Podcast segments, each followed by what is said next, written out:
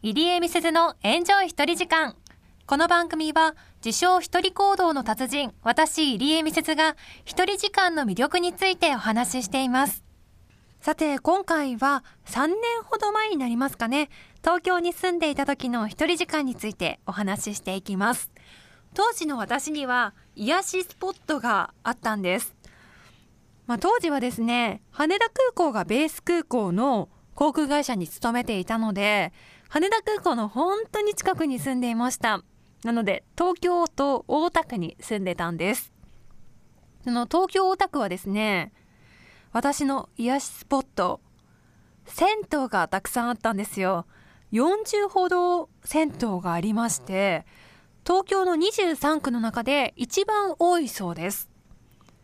ちなみに平和島っていう駅は京急線の駅なんですけどね。あの、電車の、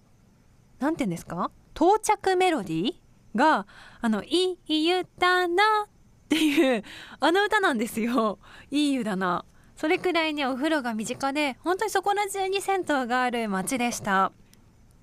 お風呂もともと大好きでしたし、本当に住んでた徒歩3分くらいのところにも銭湯があったので行ってみようと思いまして何年か2年くらい住んでたんですけど1年目は多分行かなかったんですよね。で2年目になってあついに行ってみようと思いましてある時行ったんですね。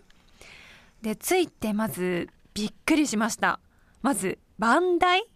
を初めて見ました。こんな風になってるの？と。ね人がいてねちょっと高いところに座ってらっしゃいましたけど本物？と思って楽しいと思いまして。で中に入ったら本当にレトロなんですね。昭和初期っていう感じで あのー、ひいおばあちゃんの家にあったような扇風機とかあとは荷物かごとかあとマッサージチェアのねなんか革の感じとかも昭和なんですよタイムスリップしたのかと思ってしまうような雰囲気でしたで早速お風呂に入ってそしたらお風呂場に入ると、もう衝撃です。なんもないんですよ。なんもないっていうのが、あの、シャンプーとか、コンディショナーとか、トリートメントとか、ボディーソープとか、本当になんもなくって、あ、銭湯ってこういうものなんだってことを私知らなかったので、カルチャーショックでした。結構ね、今時のお風呂屋さんってあるじゃないですか。で、どうしようと思って何も持たずに行っちゃったので、で、困ってたんですね。そしたら、あるおばあちゃんが、これ使いなと、シャンプーとかボディーソープとかが入ったような一式のカゴを貸してくださいました。なんて優しいの？と思って感動したんですよね。で、お礼しようと思って、